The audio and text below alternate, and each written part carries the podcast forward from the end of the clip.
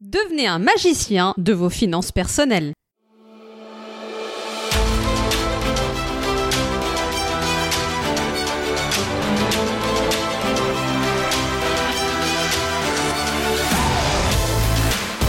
Que vous soyez déjà bon sur le sujet de l'argent et que vous ayez envie de vous améliorer, ou au contraire, que vous soyez complètement débutant, paumé, et que vous ayez envie de enfin pouvoir prendre en main ce sujet qui a peut-être toujours été problématique pour vous et que vous souhaitiez maintenant pouvoir vous offrir la vie que vous méritez réellement d'avoir, les expériences de vie que vous rêvez d'avoir pour vous, pour vos proches, alors cet épisode, qui est le premier d'une série sur le sujet de la liberté financière, il est fait pour vous.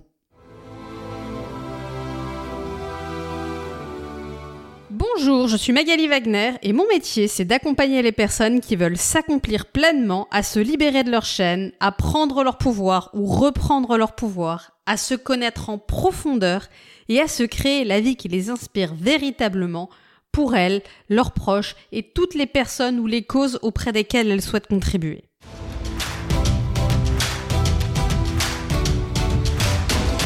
Aujourd'hui, je vais vous parler d'un sujet qui est clairement une zone de génie chez moi, tant il a été un pilier fondateur de ma vie et pour lequel je reçois énormément de demandes de mes clients, de mes proches ou des communautés dans lesquelles j'évolue, qu'ils soient entrepreneurs, coachs, investisseurs, managers, et même de la part de clients qui venaient au départ me voir pour des sujets plutôt de vie personnelle, le sujet de l'argent finit par arriver et ils ont besoin d'être accompagnés pour passer à un autre niveau dans ce domaine-là et se sentir plus libre. Alors pourquoi moi et l'argent? C'est réellement un pilier fondateur de ma vie parce que j'ai grandi dans une famille où je n'ai réellement manqué de rien, mais dans lequel le sujet de l'argent revenait en boucle. Et j'ai eu des parents qui ont eu beaucoup peur de manquer, qui ont fait tout ce qui était en leur pouvoir pour notre euh, vie, à mon frère et à moi. Et, clairement, je les remercie parce qu'ils nous ont offert euh, des choses qu'ils n'ont potentiellement pas eu. Mon père notamment nous a payé des, belles études à mon frère et à moi que lui n'avait pas forcément pu la chance de, recevoir. Et merci à lui. Et en même temps, bah en même temps, ce sujet-là, il était en bruit, en boucle, et ça générait beaucoup de tensions chez moi. Et pendant très longtemps, j'ai cru que l'origine de toutes les tensions familiales, c'était ça. Et je me suis juré quand j'étais encore très petite que j'allais bien gagner ma vie, très bien gagner ma vie, et que je serais la sécurité de ma famille, que j'allais euh, gagner suffisamment d'argent pour pouvoir payer à mes enfants les études dont ils auraient besoin et les choses dont ils auraient besoin, mais que je pourrais aussi assurer si jamais euh, j'avais un mari qui perdait son travail ou autre.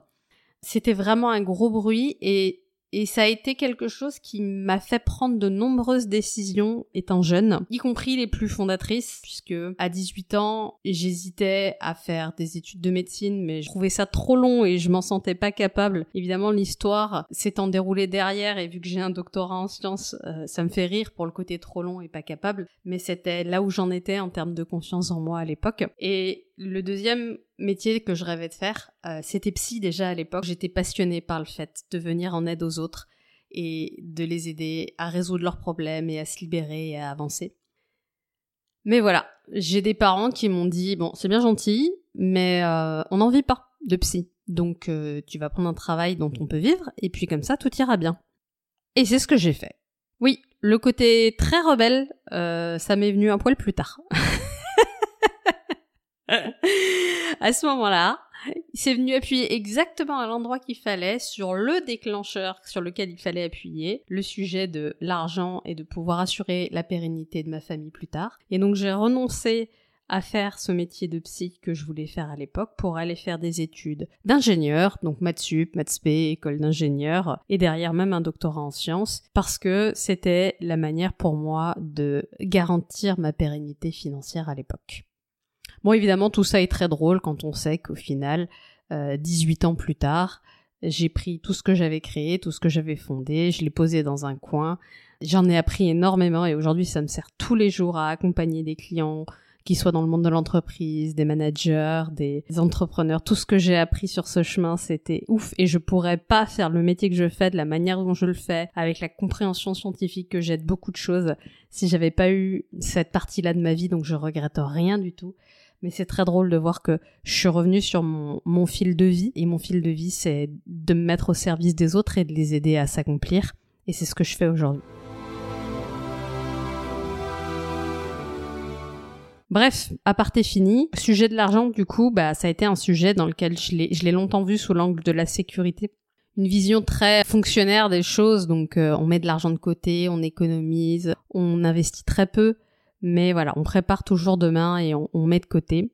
C'est assez drôle de voir mon mari aujourd'hui, il est issu d'une famille qui avait à peu près les mêmes préceptes, donc on a ça en commun que d'avoir de la difficulté à dépenser notre argent parce qu'on est issu de familles dans lesquelles on ne dépense pas l'argent. Mais c'est des gros points forts pour la suite de ce qu'on a créé et je vais vous en parler maintenant.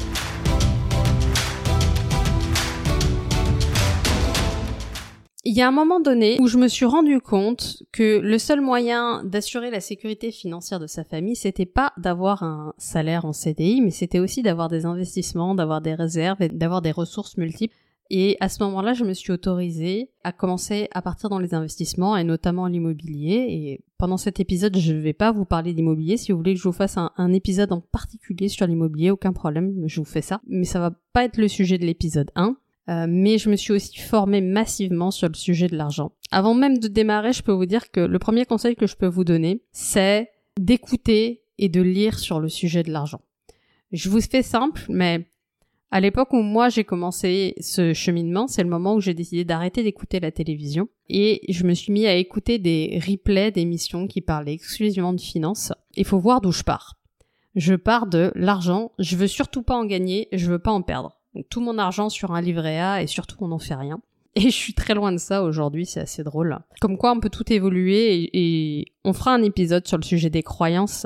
Mais vraiment, j'ai complètement changé d'état d'esprit sur le sujet de l'argent et, je pense que si la moi d'il y a 10 ans croisait la moi de l'aujourd'hui, elle la détesterait, alors que la moi d'aujourd'hui a beaucoup d'amour pour la moi d'il y a 10 ans.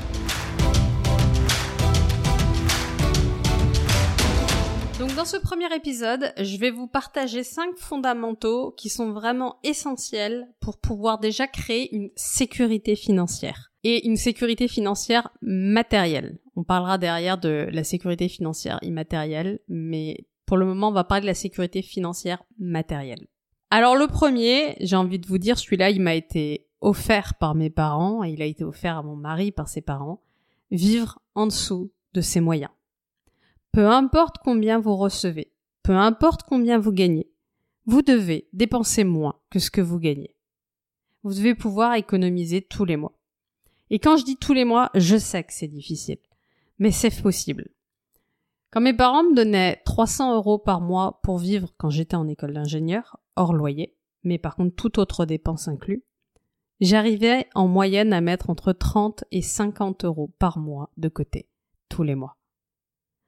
Si on peut le faire à ce niveau-là, alors que je payais mes transports en commun, à l'époque j'avais une, petite voiture, donc je payais aussi l'essence, l'assurance, etc. Et évidemment toutes mes dépenses alimentaires.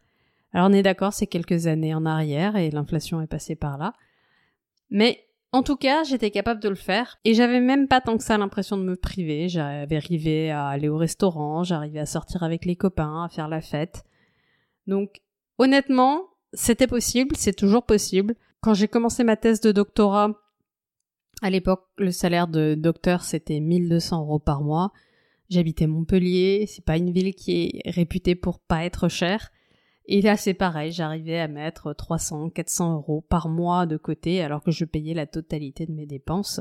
Et pour info, c'est quand même des années où j'ai passé mon permis moto, où je me suis acheté une petite moto, etc pourra discuter de quels sont les choix stratégiques que je faisais pour euh, pour pouvoir euh, mettre cet argent de côté. En tout cas, le sujet, peu importe par où vous l'attrapez, vous devez dépenser moins que ce que vous gagnez. Et c'est non négociable. Contrairement à ce que vous pensez, ça ne dépend pas de vos revenus. J'ai eu dans ma clientèle de coaching des gens qui gagnaient plus de 10 000 euros par mois et qui étaient à découvert tous les mois donc ça n'est pas lié au revenu, c'est lié à ce besoin qu'on a d'acheter et d'obtenir des objets là tout de suite maintenant, puis les plus beaux, les meilleurs, ceux qui impressionnent le plus. Comment j'ai pu faire de mon côté? Moi j'ai toujours acheté énormément de choses d'occasion, même si j'avais les moyens d'acheter en neuf. Déjà parce que c'est plus écologique, mais aussi parce que c'est plus économique.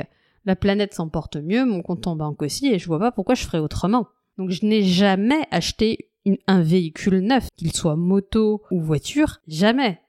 Toujours ça a été des véhicules d'occasion.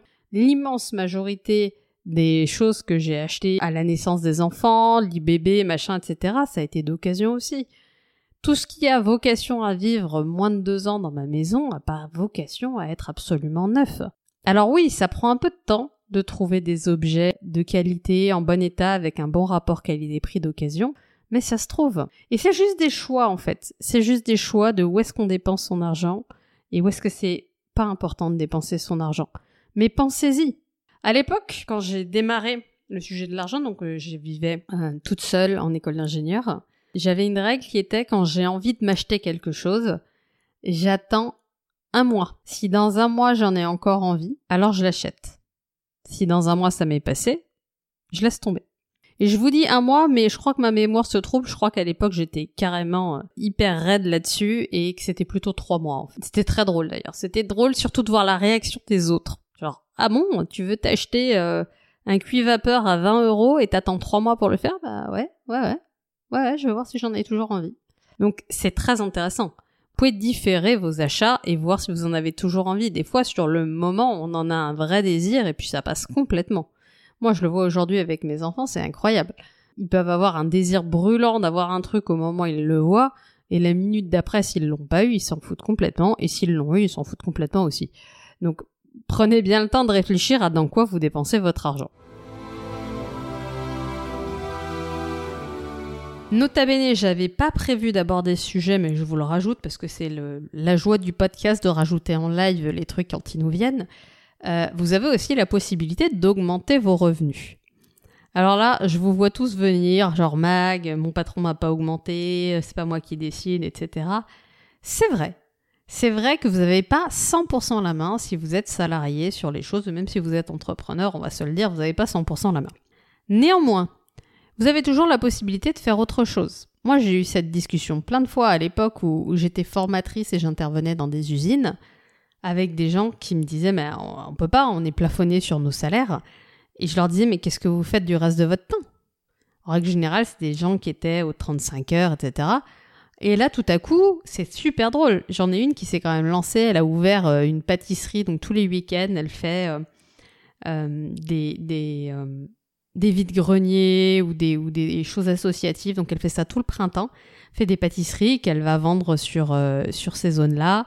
Euh, j'en connais d'autres qui ont fait, qui avaient des talents pour réparer des voitures, qui ont commencé à réparer des voitures.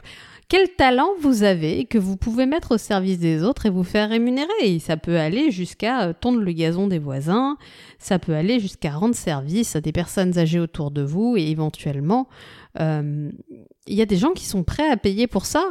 Donc, moi, je vois pas le, sujet en fait. Moi, aujourd'hui, je peux avoir des gens qui me proposent leurs services euh, de faire de l'administratif, de faire des choses, etc. Même des proches qui peuvent être potentiellement en galère financière pendant un temps et qui me disent bah moi l'administratif Mag ça me dérange pas mais moi j'ai besoin d'argent.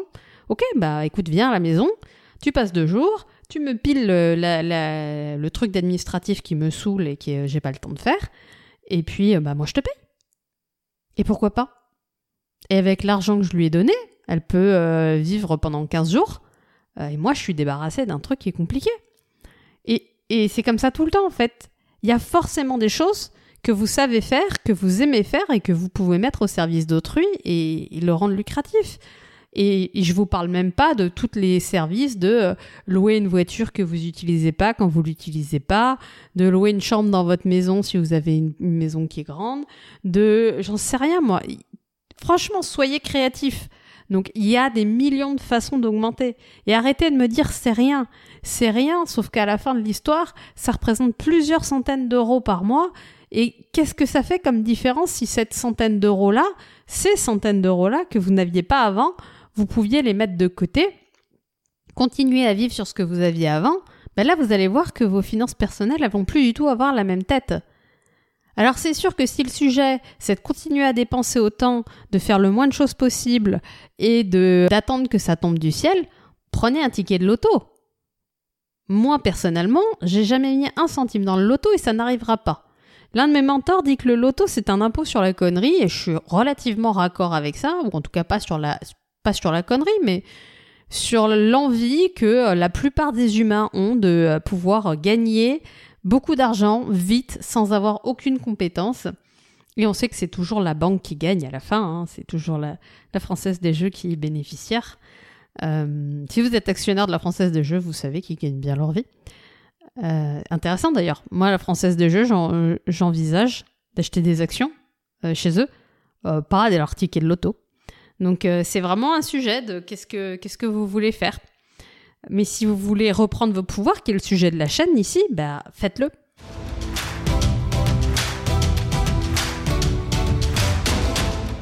Du coup, évidemment, en sujet connexe, le point numéro 2, c'est que vous ne devez jamais engager de dette. Je vais préciser mon propos. J'ai grandi avec une croyance qui était que un crédit, ça ne pouvait avoir qu'une seule vocation, c'était un investissement immobilier, c'était acheter sa maison en fait. Moi j'ai grandi avec euh, ton seul l'investissement de ta vie, ce sera d'acheter ta maison. Donc ne pas faire de crédit pour quelque chose qui n'a aucun intérêt.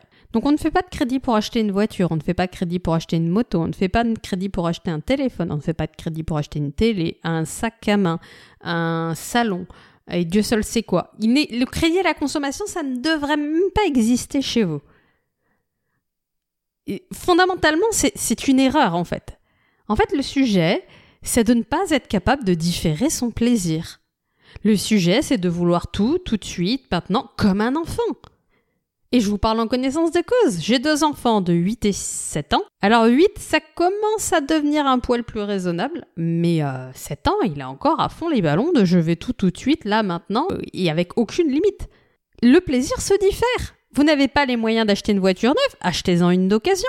Moi, j'ai fait que ça toute ma vie, ça m'a plutôt bien réussi. En fait, vous ne pouvez pas faire un crédit pour acheter quelque chose qui a 20% ou 30% moins de valeur à la seconde où vous l'avez acheté. Et c'est le cas de tous les objets que vous achetez à crédit avec ces crédits. Que ce soit un salon, une télé, euh, votre voiture, peu importe, à l'instant où vous l'avez acheté, elle a perdu de sa valeur. Alors entendons-nous bien. Si vous avez besoin d'une voiture pour aller travailler, vous allez sur le bon coin, vous achetez une voiture à quelques milliers d'euros, ça se fait. Et si vraiment vous n'avez pas les quelques milliers d'euros pour acheter une voiture d'occasion euh, et que vous ne pouvez pas vous les faire prêter par des amis ou de la famille, c'est ok. Mais ça doit être l'urgence absolue de rembourser ça en fait. Ça doit être l'urgence absolue. Et le corollaire de ne pas avoir de dette, c'est évidemment de mettre comme urgence absolue de rembourser toutes vos dettes, qu'elles soient à des proches ou à des banques. Vous me packagez tout ça et vous dégagez tout ça. C'est un boulet que vous traînez toute votre vie. En fait, faire un crédit, c'est hypothéquer le futur pour un petit plaisir à court terme. C'est une erreur fondamentale. Alors évidemment, on est dans un cas différent quand on est chef d'entreprise et qu'on euh, investit dans une voiture en leasing qui passe dans la société, du coup c'est la société qui paye, etc., etc., etc. Mais pas le cas de l'immense majorité des gens qui m'écoutent. L'immense majorité des gens qui m'écoutent, quand bien même ils sont entrepreneurs, ils passent pas leur entreprise dans leur société, ils passent des frais kilométriques dans leur société. Donc on va pas commencer à partir dans les quelques cas particuliers. Un crédit, ça doit servir à acheter un actif. Et un actif, c'est quoi? C'est quelque chose qui ramène de l'argent, pas quelque chose qui en dépense. Vous, vous achetez des passifs, quelque chose qui vous coûte de l'argent. Quelque chose qui vous ramène moins d'argent que ce que ça vous a coûté. Ça s'appelle un passif. Alors, dans le monde de l'investissement, il y a un gros débat sur le sujet de est-ce que la résidence principale c'est un actif ou un passif? J'ai envie de vous dire, ça dépend. Je veux bien vous faire tout un épisode sur le sujet. En tout cas, moi, si vous voulez faire un crédit pour acheter votre résidence principale, ça ne me pose aucun problème. Maintenant, je vais encore une fois revenir sur mon sujet d'être loup. Vivez en dessous de vos moyens. Si votre banque est capable de vous prêter 300 000 euros, empruntez-en 200 et trouvez votre bien à 200 000. Bien sûr, on ne peut pas tordre indéfiniment un marché immobilier. Mais en réalité, vous verrez la vitesse à laquelle vous gagnez quand vous faites ça. Quand, avec mon mari, on a acheté notre première euh, maison ensemble, euh, Mon mari, et ça a été une grande chance pour nous, il avait perdu de l'argent sur l'achat de sa première résidence principale parce qu'il avait acheté un appartement juste avant 2008 dans une ville qui s'appelle Béziers et qui est dans un état apocalyptique et le cours de l'immobilier à Béziers s'est craché. Et je pense qu'il avait acheté trop cher en plus au départ. Le fait est que globalement, euh, il a perdu de l'argent, mais quasiment la moitié de la valeur du bien. Résultat de l'opération, un, il voulait plus acheter de l'immobilier, c'était un vrai sujet. Et deux, euh, il voulait pas nécessairement qu'on achète notre résidence principale. Et franchement, je le comprends. Alors du coup, il m'a dit, il m'a fait un des plus beaux cadeaux de ma vie. Il m'a dit, ok, on va acheter. Bon, je l'avais saoulé, hein. technique de femme, soulage. On va acheter, mais on va se fixer un plafond. Et on va se fixer un plafond qui est en dessous de ce qu'on pourrait euh, payer, mais qui voilà, qui nous paraît raisonnable. Résultat de l'opération, moi je suis partie bille en tête avec une recherche avec un plafond qui était très en dessous de notre capacité maximum d'emprunt. Et ça nous a amené à faire des compromis. On a hésité, on a failli laisser tomber la maison, partir plutôt sur un appart. Euh, voilà, on a fait des compromis. On avait une petite maison, on vivait dans 85 mètres carrés jusqu'à l'année dernière, à 4, enfin à 5 avec le chat, mais à 4. Et c'était ok en fait, petite cour, petite maison. Encore une fois, on aurait pu acheter plus. Mais ça a été un cadeau incroyable, pourquoi? Parce qu'on a été très en dessous de notre capacité d'endettement. Et quand derrière, moi, j'ai voulu me lancer dans l'investissement immobilier et que j'ai été voir les banques, bah, il nous restait un package. On pouvait encore investir. Alors les gros investisseurs dans l'immobilier, ils ont tendance à dire qu'il ne faut pas acheter sa résidence principale, qu'il faut d'abord acheter du locatif et acheter sa résidence principale ensuite. Et, c'est ok, c'est aussi une option, ça dépend complètement de où on habite. Euh, pour moi, c'est marché dépendant. Si vous habitez dans un euh, dans une ville où le prix de l'immobilier est extrêmement cher à l'achat, comme Paris par exemple, et, que les loyers suivent pas, euh, ben soyez locataire et, investissez. Mais si vous habitez dans des villes où les prix de l'immobilier sont plus cool, plus normal et où il y a plus de corrélation entre les prix d'achat et les prix de location, à ce moment-là, franchement, ça, ça se discute. En tout cas, le sujet, il n'est pas de faire une énorme dégression sur, le, sur ça, mais de vous dire, même la résidence principale, achetez en dessous de vos moyens. Oui, je sais que vous rêvez d'une chambre de plus, de la piscine, du grand jardin, de machin, etc. Peut-être que c'est le prochain investissement. Il s'avère que moi, aujourd'hui, j'ai vendu mon ancienne maison et j'ai déménagé dans une nouvelle maison qui est deux fois plus grande que l'ancienne et dans lequel on a des bureaux avec mon mari et dans lequel on a un plus grand jardin et on a une vie qui est effectivement plus cool. Mais elle est plus cool pourquoi? Elle est plus cool parce que on a pu investir dans une nouvelle maison avec les bénéfices de l'immobilier et euh, ce qu'on a gagné de notre ancienne maison, etc. Et même encore maintenant, même encore maintenant, avec la plus grande maison, le plus grand terrain, etc., notre pouvoir d'achat ayant augmenté, on n'est toujours pas à la planche. C'est-à-dire que quand moi j'ai signé le crédit pour la maison, j'ai été voir la banque et en gros j'ai simulé les mensualités que j'avais envie de rembourser et j'ai plafonné à ça. Et d'ailleurs on a eu des discussions assez épiques avec euh, ma banquière à l'époque à ce sujet. Mais j'ai plafonné mes mensualités à combien j'avais envie de rembourser.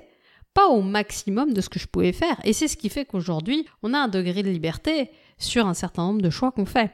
Encore une fois, si vous vous collez à la planche pour votre résidence principale, vous n'aurez plus aucune liberté par ailleurs. Réfléchissez, est-ce que vraiment vous voulez mettre 100% de votre liberté sur votre maison Surtout si vous travaillez à l'extérieur, que vous y êtes très peu, est-ce que ça vaut vraiment le coup? Je vous pose la question. Pour moi, les choses ont changé en travaillant 100% à domicile, en étant là tout le temps. C'est vraiment un cahier des charges qui est différent. Et encore une fois, on parle d'acheter une maison, on parle d'acheter sa maison. On parle de ce qui va assurer votre sécurité pour la fin de votre vie. Mais on ne parle pas de faire un crédit pour une voiture, pour une télé, etc. Vous n'avez pas les moyens de vous payer de télé Vous payez pas de télé, vous en avez pas besoin. Franchement, euh, à titre personnel, j'ai pas de télé, c'est pas parce que j'ai pas les moyens de payer, hein, c'est pas la peine de venir me proposer du 7LM euh, ou qu'on sort, je m'en fous. J'ai pas de télé parce que je la regarde pas, parce que honnêtement, je vois pas quelque chose d'intéressant dans une télé. Alors oui, Euh, je précise, j'ai un écran sur lequel je peux projeter euh, des films de temps en temps, mais j'ai pas de télé.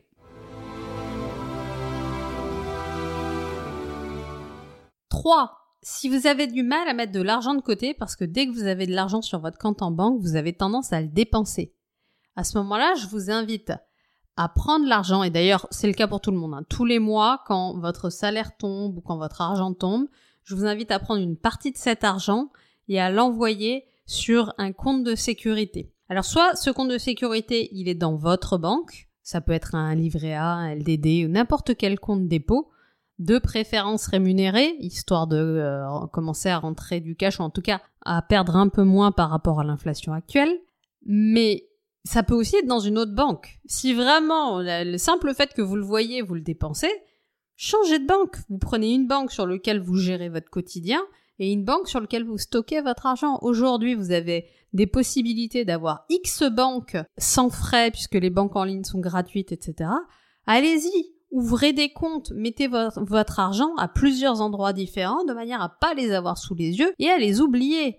Et vraiment, euh, moi, c'est des choses qui m'arrivent. Moi, j'ai de l'argent sur des placements dans ma banque qui qui s'affichent pas sur la page principale. J'ai dû faire le point l'autre jour avec mon, mon conseiller en gestion de patrimoine. Et c'est assez drôle, en fait. Il y a de l'argent, il y a des, il y a des, il y a des poches d'argent que j'ai mis. Alors, c'est des petites sommes, mais quand même, que j'ai mis. Et je me souviens plus pourquoi je les ai mis là, mais, euh, mais je les ai mis là. Elles sont planquées. Euh, et, euh, et elles sont là quand même, en cas de besoin. Donc, multibancarisez-vous. Et quand vous avez votre salaire qui tombe, moi, je faisais ça quand j'étais salarié, instantanément, je mettais une grosse partie de cet argent de côté. Alors vous avez deux options. Soit vous savez que vous pouvez mettre 100 ou 200 ou 300 euros de côté et je vous invite à les mettre en début de mois et à vivre sur le reste. Soit vous aimez vous challenger, ce qui est mon cas, et à ce moment-là, vous faites un truc qui est encore plus sport, c'est que vous savez que vous pouvez en moyenne mettre 300 euros de côté, mais vous allez en mettre, euh, je sais pas moi, 500. Et vous allez essayer de tenir, en fait. Et de voir jusqu'à quand vous arrivez à tenir, en fait. Et c'est un bon moyen aussi pour réduire ses dépenses que de se challenger sur ça. En tout cas, mettez de l'argent sur un compte de réserve et vous n'y touchez pas sauf cas de force majeure. Évidemment, vous avez un accident de voiture, vous pouvez plus aller travailler, rachetez une voiture. Votre chauffe-eau vient de tomber en panne, vous avez plus d'eau chaude, rachetez un chauffe-eau. Mais en dehors d'un accident majeur, vous ne touchez pas. Vous ne le touchez pas pour aller en vacances, vous ne le touchez pas pour des loisirs, des sorties, il n'est pas là pour ça créer un autre compte pour les loisirs et les sorties qui doit vivre de ce que vous avez. D'ailleurs, c'est, un sujet. Hein. Il existe une méthode, dit la méthode des enveloppes, où en début de mois, vous décidez quelle somme vous allouez à chacune de vos dépenses et vous faites des enveloppes et vous tapez dans de l'argent physique. Euh, ce qui est une façon de faire. Si vraiment vous n'arrivez pas à faire autrement, bah, utilisez de l'argent physique et répartissez des enveloppes. Euh, moi, ça me, me pose pas de soucis. Personnellement, je suis pas fan de ça parce que je trouve ça pas pratique. En revanche, c'est très important que vous sachiez dans quoi vous dépensez votre argent. Donc pour ça, je vais vous dire d'avoir un fichier Excel dans lequel vous traquez vos dépenses. Alors il existe des applications qui le font aujourd'hui. Moi perso, je suis très fan des fichiers Excel parce que c'est euh, facile à organiser. Et d'ailleurs, si vous avez besoin d'une trame de fichiers Excel, j'en ai un que je donne régulièrement à mes clients. Il n'y a aucun problème, je peux vous l'envoyer. Ce fichier Excel, c'est de noter toutes les dépenses que vous allez faire. Le café pris à la machine à café, euh, la baguette de pain, toutes les dépenses que vous allez faire, petites ou grosses. Vous notez à quoi elle a servi et combien c'était. Et l'idée, c'est de faire ça sur au moins deux mois, voire trois. Parce que, on va se le dire franchement, il y a des mois, il y a plus ou moins qui sort, ça dépend, c'est pas, voilà, si vous avez un mois de vacances, vous n'allez pas avoir les mêmes dépenses que si vous avez d'autres types de mois. Donc faites ça sur plusieurs mois pour lycée. Pas sur toute votre vie, parce que honnêtement, c'est pénible de tout traquer pendant une vie. Et c'est intéressant derrière de faire des additions par typologie de dépenses. Regardez combien vous dépensez pour l'alimentation, pour les loisirs, pour la voiture, pour la maison, les charges fixes, électricité, eau, les assurances. Ça va être un bon moyen de voir où passe votre argent concrètement. Petite anecdote, la première fois que j'ai fait cet exercice, j'étais en école d'ingénieur. C'était ma deuxième année d'école d'ingénieur et mon copain de l'époque était venu s'installer avec moi. Et du coup, pour la première fois, on gérait un double budget. Et pour savoir un peu comment, comment notre argent était dépensé et qui achetait quoi, j'avais fait cet exercice. Et ce qui est très intéressant quand on fait ces exercices, c'est de euh, pouvoir analyser les résultats. Et le premier résultat, moi je, m'en souviens comme si c'était hier, c'était qu'on s'était rendu compte que notre budget restaurant était équivalent à notre budget alimentation du reste du mois. Autant dire que ça m'allait pas du tout. Et j'ai mis en place avec mes copains euh, une règle euh, tout de suite où on a fait beaucoup plus la, fête chez les uns, chez les autres. Alors on a fait euh, des raclettes, des crêpes parties, des choses comme ça. Mais le budget restaurant, il a baissé. Alors le budget alimentation a monté un peu, mais pas d'autant que le budget restaurant avait baissé. Et au final, ben, c'est quelques dizaines d'euros euh, qui sont économisés tous les mois et qui permettent de faire, euh, comme on dit, les, petits ruisseaux font de grandes rivières. Donc moi, je peux vous garantir que c'est l'histoire de ma vie. L'histoire de ma vie, c'est des petits ruisseaux. Quand je dis aux gens où est-ce que j'économise de l'argent, les gens me disent mais c'est un détail. Ouais ouais, c'est un détail. Mais c'est un détail qui change tout à la fin.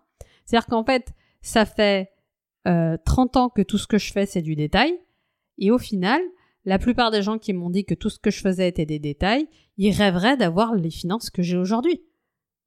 Mais en fait, tous les petits détails que je fais, ça leur paraît insignifiant. Donc, ce fichier Excel, je vous invite vraiment à l'avoir. Vous ne pouvez pas faire évoluer quelque chose dont vous n'avez pas conscience. Et là, le sujet, c'est de prendre conscience de vos dépenses. Le sujet du tracking, il va dans tous les domaines que vous voulez changer. Vous voulez changer votre entreprise, vous devez traquer des, des informations dans l'entreprise. Vous voulez changer vos finances, vous devez traquer vos dépenses. Vous voulez changer votre couple, vous devez commencer à prendre des KPI de qu'est-ce qui se passe dans votre couple. Ouais, je sais, ça pique de dire ça, mais le couple est un contrat comme les autres. Combien de temps j'y passe euh, Qu'est-ce que j'ai fait Comment je me suis engagée, etc. Vous voulez changer votre poids Vous avez des choses à noter. Vous voulez changer votre énergie Vous avez des choses à noter.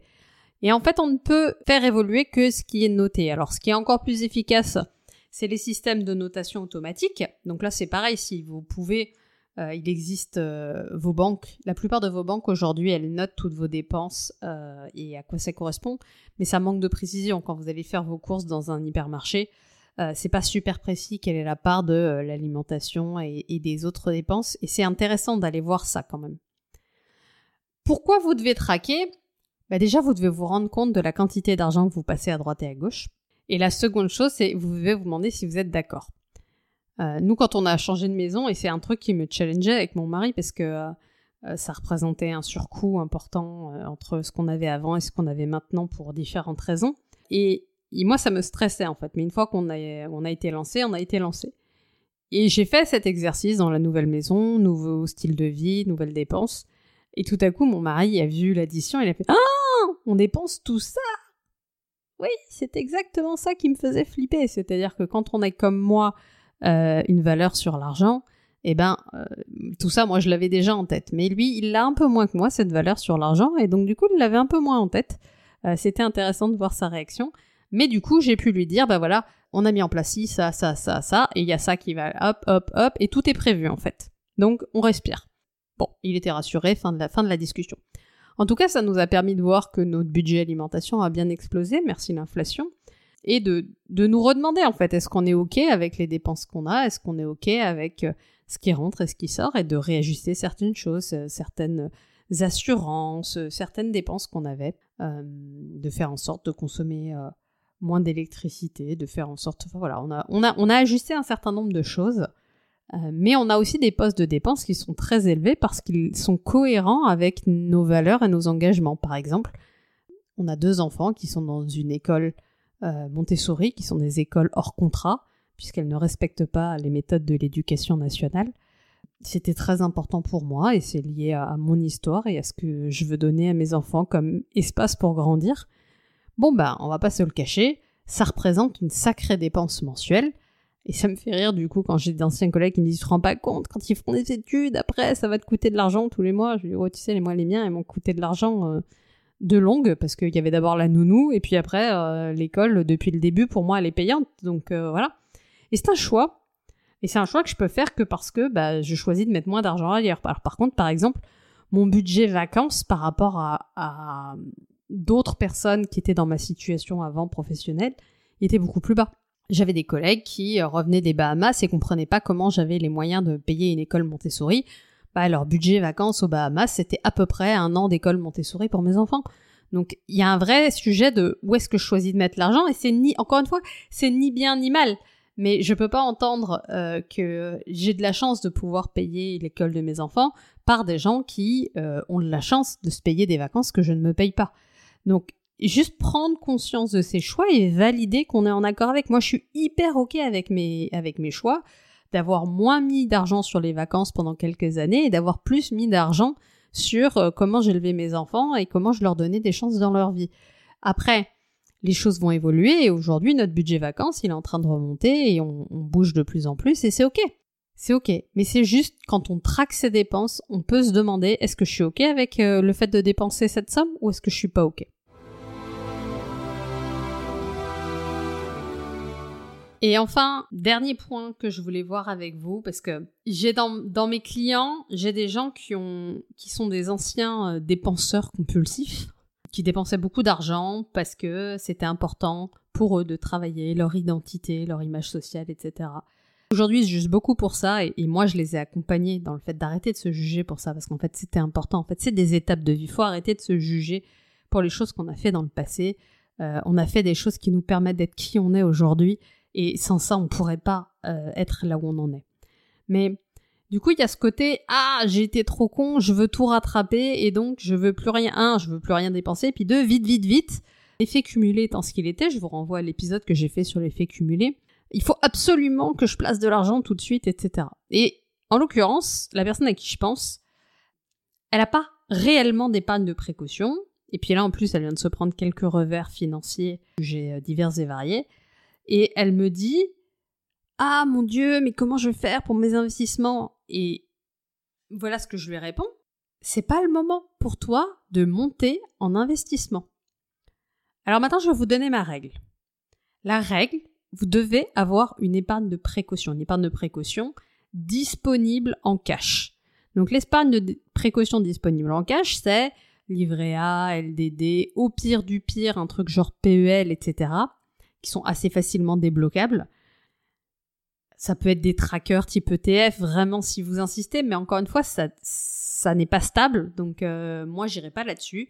Là, on parle de cash avec des choses qui sont plafonnées que vous pouvez récupérer immédiatement. Par pitié, surtout pas des obligations dans une assurance vie. Hein, depuis la loi Sapin, euh, si demain ça part en vrille, vos, vos assurances vie et vos obligations, vous pourrez vous gratter pour les récupérer.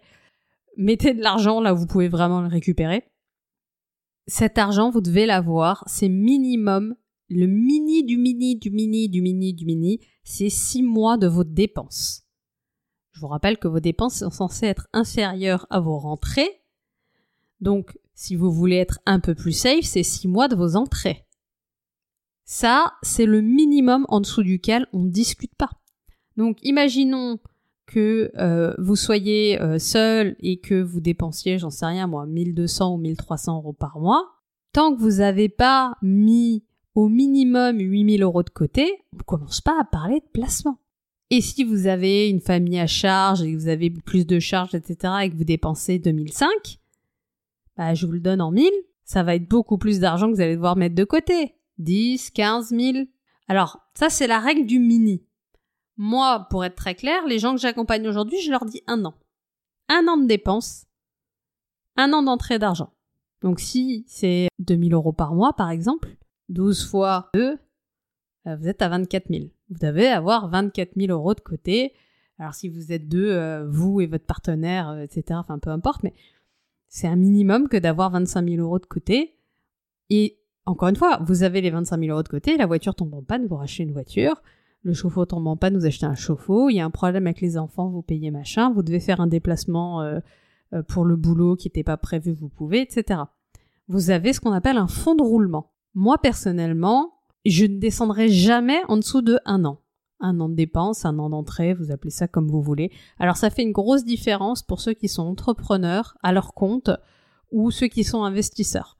Parce qu'il y a cette règle aussi dans l'immobilier de dire bah c'est un an d'entrée d'argent si vous commencez à avoir pas mal d'appartements ou pas mal de biens, euh, ça peut commencer à faire des sommes importantes à mettre de côté. Et en même temps, c'est des règles de sécurité. Alors ça peut être placé, euh, quand, vous commencez à avoir des sommes qui dépassent 30, 40 000 euros, ça peut commencer à être placé sur effectivement des investissements type euh, tracker, type des actions en bourse qui sont assez faciles à revendre, etc. Ça, vous pouvez le faire. Mais il faut que ce soit accessible. Donc voilà. Et ne, ne brûlez pas le système en deux parce que en vrai, si vous avez 6, 7, 8 000 euros à mettre de côté, euh, ça peut aller assez vite. Et, et, si vous les avez pas, franchement, partir sur des investissements, en l'occurrence, moi, euh, la personne à qui je pense, euh, elle, elle, rêverait de faire des investissements du type de ceux que moi je fais aujourd'hui, où je suis dans de la diversification sur sur 0,01% de mon patrimoine, sur des choses hyper risquées, qui potentiellement peuvent avoir des rendements extraordinaires et puis potentiellement peuvent avoir des crashs extraordinaires. C'est pour ça que c'est 0,01% de mon patrimoine. Mais ça, c'est pas comme ça qu'on démarre. C'est pas comme ça qu'on on, y va. On, on, monte petit à petit en risque et en sécurité. Faites les choses dans l'ordre, ça peut aller très vite. Juste pour vous dire, en 10 ans, mon niveau d'enrichissement, il a été augmenté de, de ouf. Mais ça a juste rien à voir. Et surtout si on prend du patrimoine brut, c'est-à-dire euh, on n'enlève pas encore les crédits. Et si vous enlevez les crédits, le patrimoine net, il a augmenté, mais c'est moins impressionnant. Mais le brut, il est, il est hyper intéressant. Mais ça s'est fait petit à petit. Et ça peut aller très vite. Hein. Quand vous vous lancez derrière dans une stratégie sur, euh, sur de l'investissement, une fois que vous avez assuré votre sécurité, vous pouvez monter très vite. Moi, j'ai des copains à 18 ou 20 ans, euh, ils ont une quinzaine d'appart ou ils ont pas mal d'argent dans des investissements à droite, à gauche. Ça peut aller très très vite si vous apprenez les choses qui sont à apprendre et vous faites ce qui est nécessaire, comme dans tous les domaines. Mais en tout cas, les fondamentaux, je vous les ai donnés aujourd'hui. Sans ça, on ne peut pas avancer.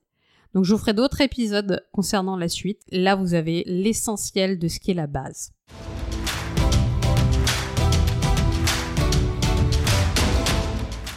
Voilà, on arrive à la fin de ce premier épisode sur la sécurité et la liberté financière. Je vous rappelle les points qu'on a vus ensemble aujourd'hui. Le premier, vivez en dessous de vos moyens, dépensez moins d'argent que ce que vous en gagnez et éventuellement gagnez un peu plus d'argent avec des stratégies parallèles. Le second, n'engagez pas de dette, en particulier pas pour des passifs. Si vous devez faire un crédit, c'est uniquement pour des investissements très importants type achat de résidence principale ou investissement euh, immobilier divers. Le troisième, si vous avez du mal à mettre de l'argent de côté, euh, multibancarisez-vous, prenez plusieurs banques et, et mettez de l'argent sur des banques différentes, ce qui vous permettra de ne pas voir l'argent et de le laisser tranquille et d'arrêter de le dépenser.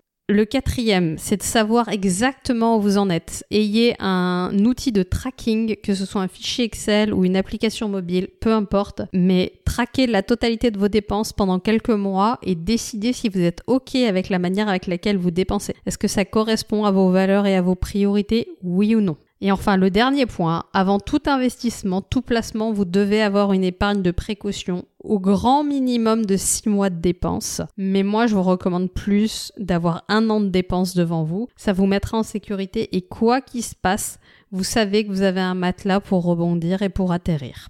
Voilà, j'espère que ça vous a apporté énormément de valeur. Je vais continuer cette série sur l'argent et sur la sécurité financière parce qu'elle m'est énormément demandée et ça me permet de faire passer des idées qui sont importantes pour moi.